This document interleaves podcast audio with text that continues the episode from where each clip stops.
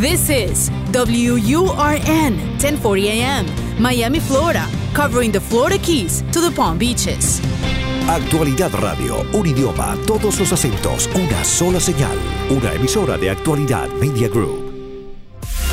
Te escucho con Julio Bebione. Cuéntanos qué te pasa. Más allá de todo lo que pasó, las heridas y el dolor. Hola a todos, bienvenidos. Este es el episodio número 73 de Te Escucho. Aquí estamos para compartir con ustedes, como todas las semanas, este encuentro donde los escuchamos y nos escuchan. Donde a partir de la escucha nos ponemos en el lugar de la otra persona para comprender mejor alguna situación, para mirarla desde otro lugar, para profundizar en algunos temas y para dedicarnos 30 minutos a nosotros, siempre necesarios. Recuerden que para dejar sus mensajes de voz lo pueden hacer en el WhatsApp más 1-305-824-6968, más 1-305-824-6968. Y que siempre estamos en contacto. Lo podemos hacer a través de mis redes sociales como arroba bebione en Instagram o como Julio Bebione en Facebook y en Twitter y también en juliobebione.com donde tenemos una gran comunidad con contenido todos los días para compartir haciendo caminos, haciendo caminos, es decir, usando cada mes para aprender algo diferente y profundizar en ese tema. Allí los esperamos en juliobebione.com. Vamos al primer mensaje de hoy. Te escucho. Conéctate al WhatsApp y envíanos un mensaje. Tú nos cuentas y él oye atentamente. Te escucho con Julio Bebione. Hola Julio, ¿cómo estás? Mi nombre es Rebeca este, y quería saber, bueno, en mi trabajo cómo poner límites, eh, tanto a mis jefes como a mis iguales, a mis compañeros. Eh, gracias. Gracias a ti, Rebeca. Límites suele ser el gran aprendizaje que tenemos los seres humanos, no porque no sabemos ponerlos, sino porque tememos ponerlos por las consecuencias que esto pueden traer. Digo, por ejemplo, tú sabes cuándo decir que sí y cuándo decir que no. El problema no es que no lo sabemos, el problema, como tú le dices, es ponerlo. Entonces, entender por qué no nos animamos a poner límites nos va a llevar a la solución.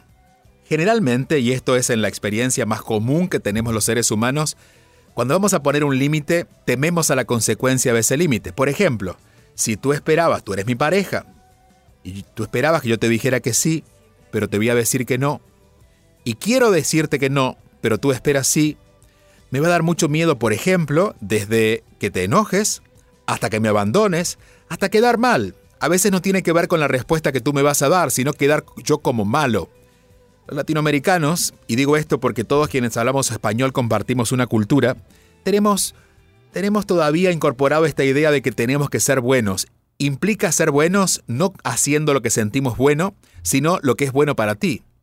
Y claro, es muy difícil poner límites cuando siento que lo que voy a hacer no va a ser bueno para ti. A veces ni siquiera lo sabemos de verdad, pero asumimos. En el trabajo pasa lo mismo. ¿Cuáles son los temores? Y aquí va mi, mi, mi recomendación para que prestes atención en los próximos días acerca de poner límites. Primero asumiendo que ya sabes, los conoces, porque todos sabemos qué sí y qué no.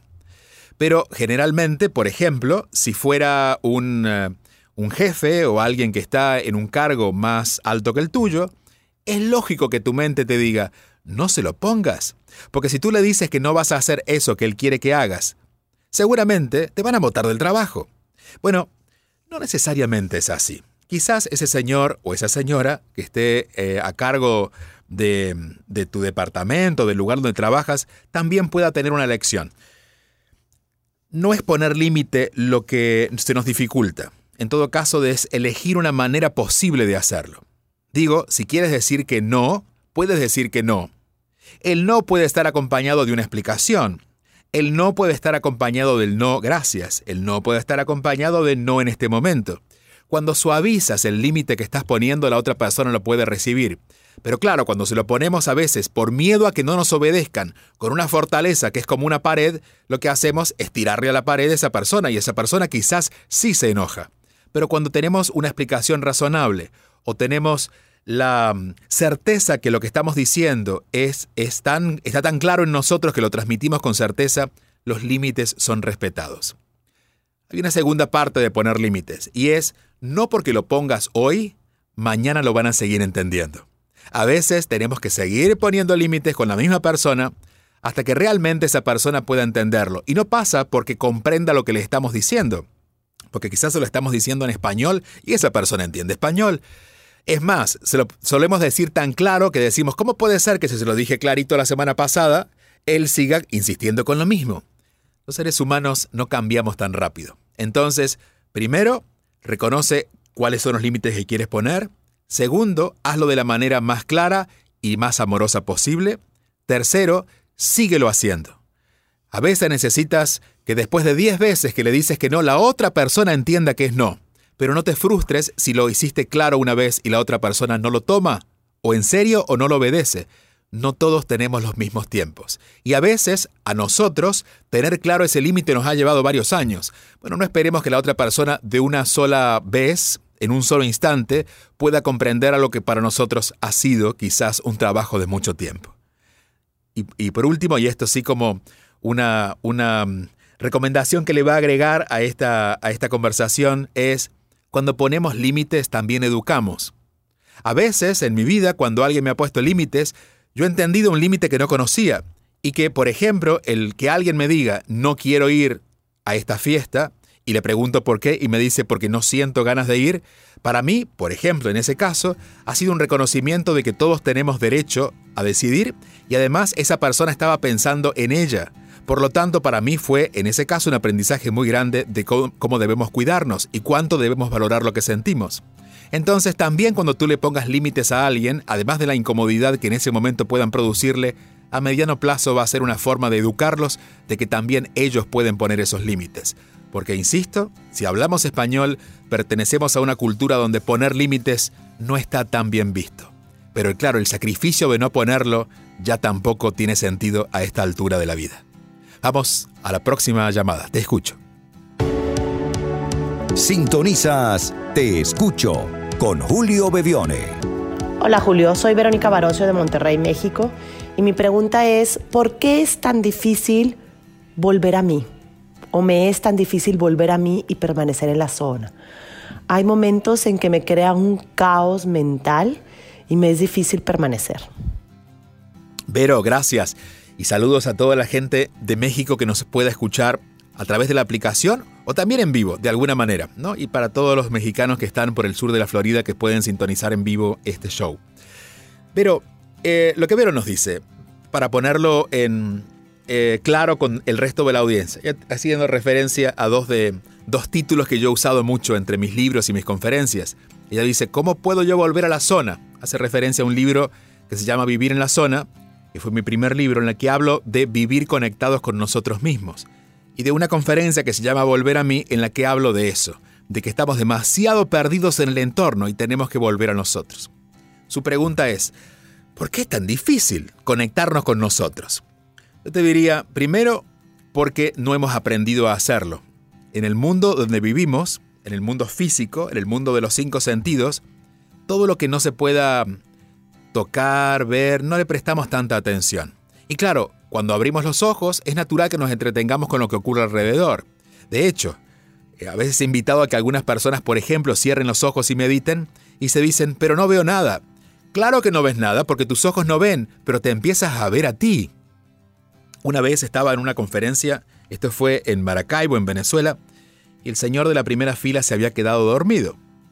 Eh, y el problema no era que dormía, sino que roncaba y estaba un poco llamando la atención del resto del teatro. Entonces me acerqué al señor, lo toqué, se despertó y con la gracia que tiene la gente de Maracaibo, me dijo, no estaba dormido. Le digo, ah, no, me dijo, estaba mirando hacia adentro. Y me dio una gran respuesta, porque volver a mí es eso, es animarnos en algún momento a despegarnos del entorno para mirarnos a nosotros. Por ejemplo, y aquí podría ser una tarea que te va a llevar a que esto sea posible. Todas estas cosas que haces por el mundo, por ejemplo, si tienes hijos le preguntas mi amor cómo te sientes, si tienes un esposo le preguntas mi amor qué necesitas. Bueno, anota todas estas cosas que haces como actos de amor por los demás y empieza también a hacértelas a ti. Por ejemplo, si te levantas por la mañana, estás muy pendiente de lo que todos necesitan, porque quizás eres la que está a cargo de la casa. En esa lista incluyete a tú, a ti, y pregúntate, ¿qué es lo que yo necesito hoy? Esa es una manera de empezar efectivamente a conectarnos con esta idea que puede ser muy sutil de volver a nosotros, pero que se vuelve muy clara cuando tenemos un ejercicio que nos lleva hacia eso. Tener la disciplina de incluirnos en todo lo que vamos haciendo en todas las conversaciones que tenemos con el mundo, también tenerlas con nosotros, eso va a hacer que sea efectivo. Eh, yo te diría que no es tan difícil, lo que a veces nos sucede es que tenemos demasiadas resistencias, o en todo caso, demasiadas tentaciones con lo externo.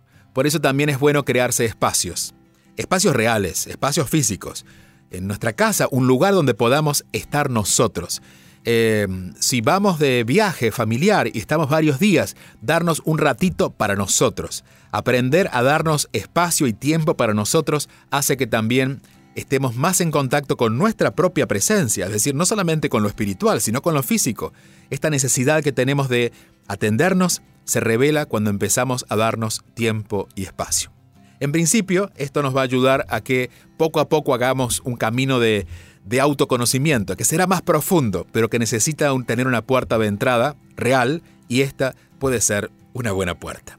Otro fuerte abrazo. Te mandamos, Vero, hacia México, en Monterrey o donde sea que nos estén escuchando. Recuerden que no hay distancias. Este espacio, a través de Actualidad Radio, nos lleva a que estén donde estén, a la hora que estén, puedan estar conectados con nosotros tanto en actualidadradio.com, que es nuestro website, en Actualidad Media, que es la aplicación que pueden bajar a través de los podcasts que pueden encontrar allí o a través de nuestras redes sociales, las mías propias, arroba Bebione, esto es en Instagram, o Julio Bebione en Facebook y Twitter. Escuchas y te conectas con Julio Bebione.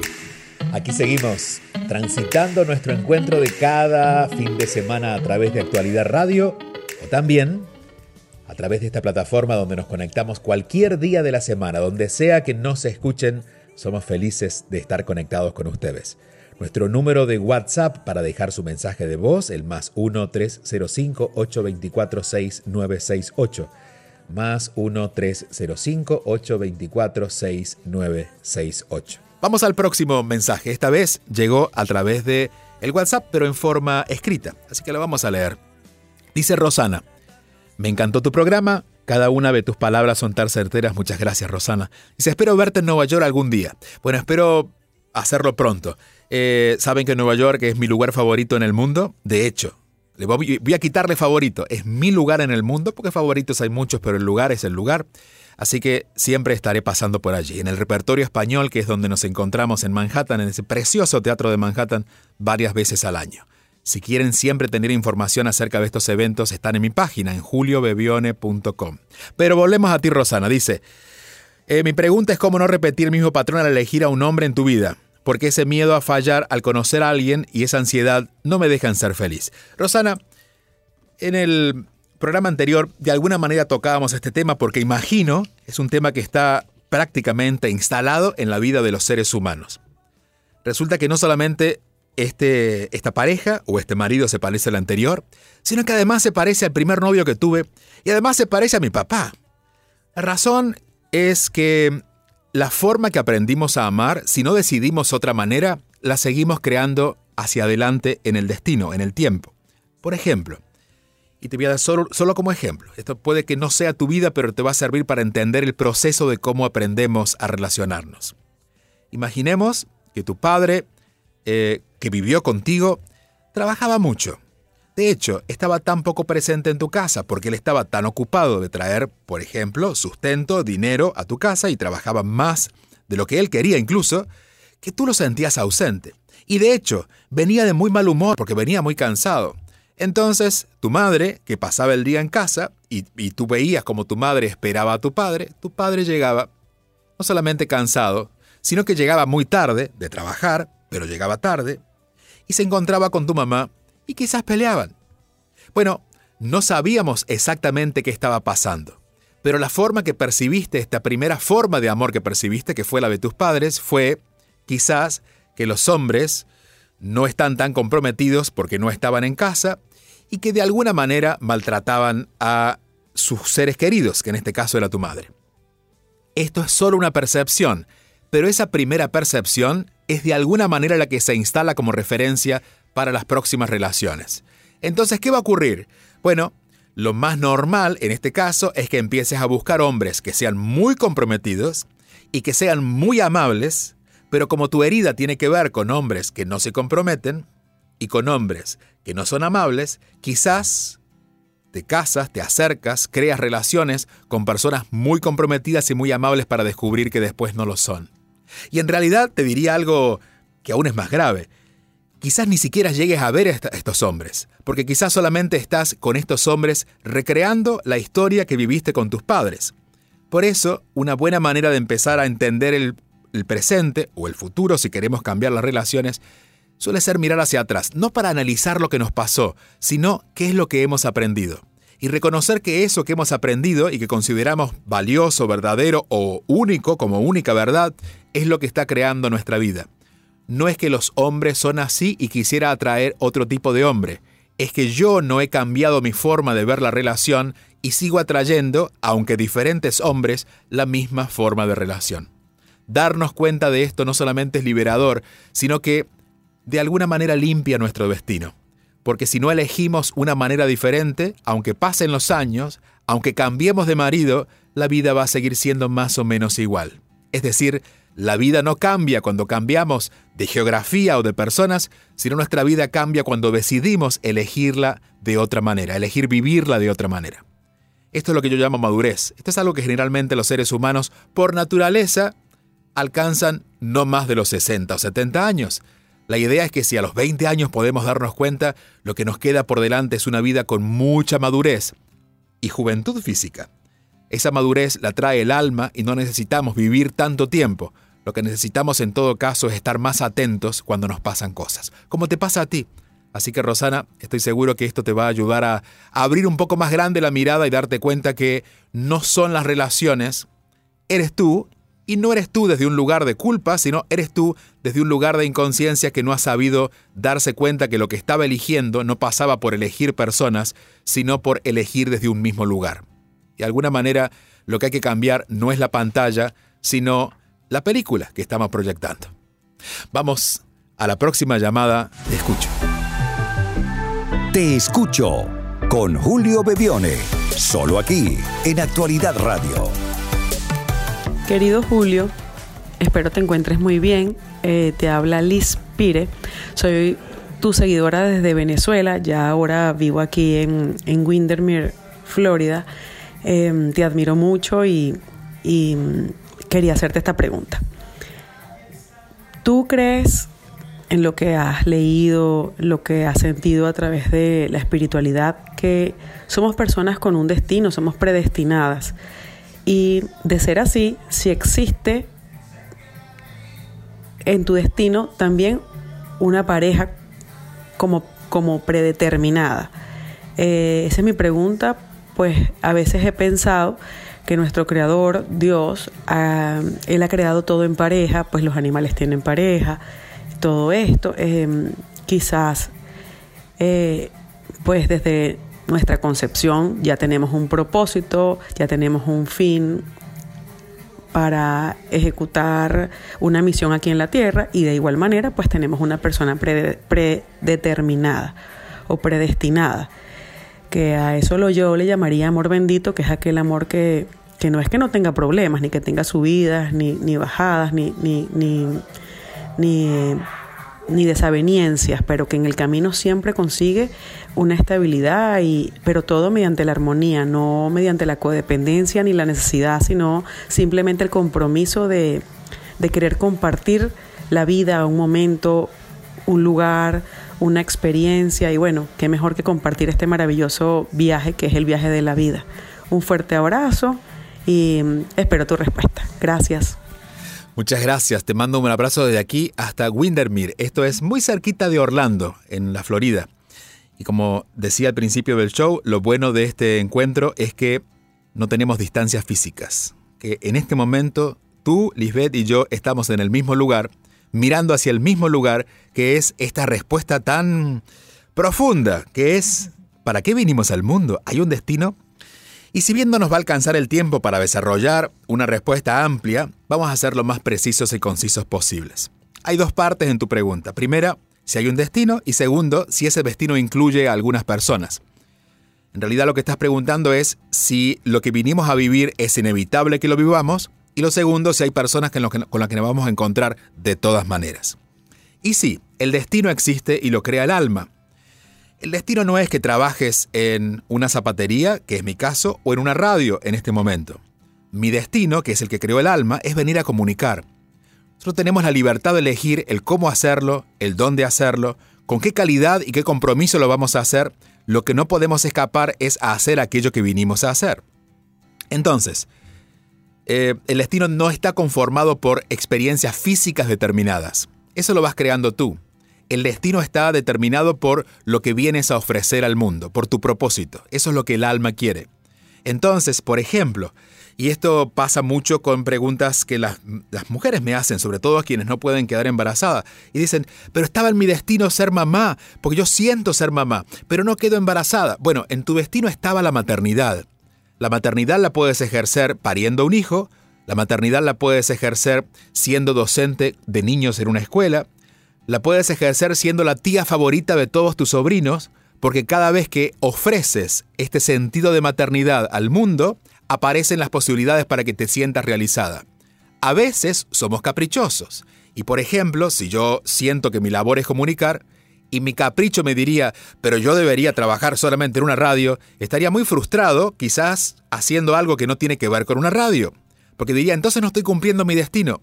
El destino lo cumplimos si nos ponemos en función de lo que vinimos a hacer y lo hacemos de la mejor manera posible. Esta es mitad de la respuesta. La otra mitad tiene que ver con las personas.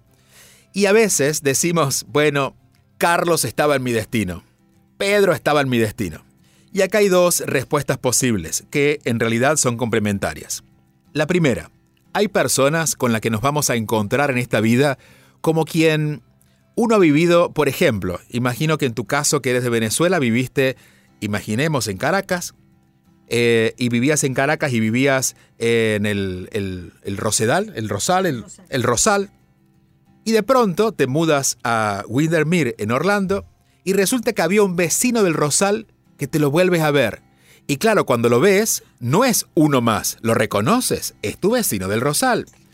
No significa que la vida los esté uniendo, significa que tú lo puedes reconocer porque ya lo conocías. Cuando el alma conoce a alguien de otra vida, lo que hace es que hay una cierta sensación en la vida física, en esta vida lo acabas de conocer, porque bueno, porque, porque no se habían visto antes, pero la sensación de el cariño y el afecto por esa persona trasciende aquello que en el tiempo ha demorado ese encuentro.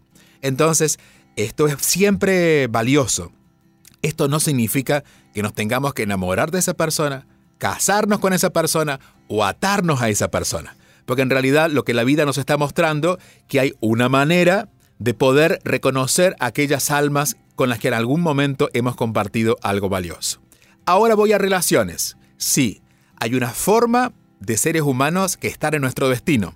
Por ejemplo, si yo soy impaciente, que es esto es esto esto me corresponde a mí porque en mi en mi en mi formato de personalidad soy impaciente, lo más probable es que no importa qué cuerpo tenga, qué nombre tenga o dónde viva, es que mi pareja sea impaciente. Está destinado pues yo tengo que compensar esa energía porque como tú dices, Dios crea todo en pareja, pero no es hombre y mujer a nivel de género, sino la energía complementaria para que siempre vengas a vivir aquello que complementariamente te va a mostrar tu, tu esencia. Entonces, llámese Juan, Pedro, Luis, María o Esther. La persona impaciente va a llegar a mi vida porque esa pareja va a estar determinada por mi alma el formato físico, el compromiso que tenga eh, digo, puede ser que me enamore o puede ser que me case. Eso no es, no es un plan del alma. El plan del alma es que vengas a vivir experiencias. Y esas experiencias van a estar aseguradas porque el alma las eligió y eso sí, cuando el alma elige algo que es lo que llamamos destino, no podemos escaparle. Podemos demorarnos, podemos hacernos los locos, pero todos hemos venido a vivir lo que el alma quiere que vivamos. Por eso a veces se nos complica tanto la vida una de las razones de la dificultad o tener dificultades es porque el alma nos está parando porque no estamos yendo por el camino que el alma eligió. Por eso a veces nos sacan de trabajos que a nosotros nos encantan, pero no están en nuestro destino vivir esa experiencia. O del lado de personas que nos encantaría estar, pero no está en nuestro destino estar con esas personas. No por malas ni por buenas, sino porque el alma no es lo que eligió. No es, insisto, que eligió a Pedro o a Juan, no eligió vivir esas, ese tipo de experiencias. Te escucho con Julio Bebione. Envía tu mensaje o video por WhatsApp y cuéntanos qué te pasa. Y hasta aquí llegamos. Este es nuestro punto final por hoy. Pero seguiremos la próxima semana dedicándonos 30 minutos para nosotros, para compartir con nosotros mismos a través de las historias de los otros. Y si quieres contar tu historia, aquí esperamos que la dejes en nuestro mensaje de voz del WhatsApp más 1-305-824-6968. Hasta la próxima semana.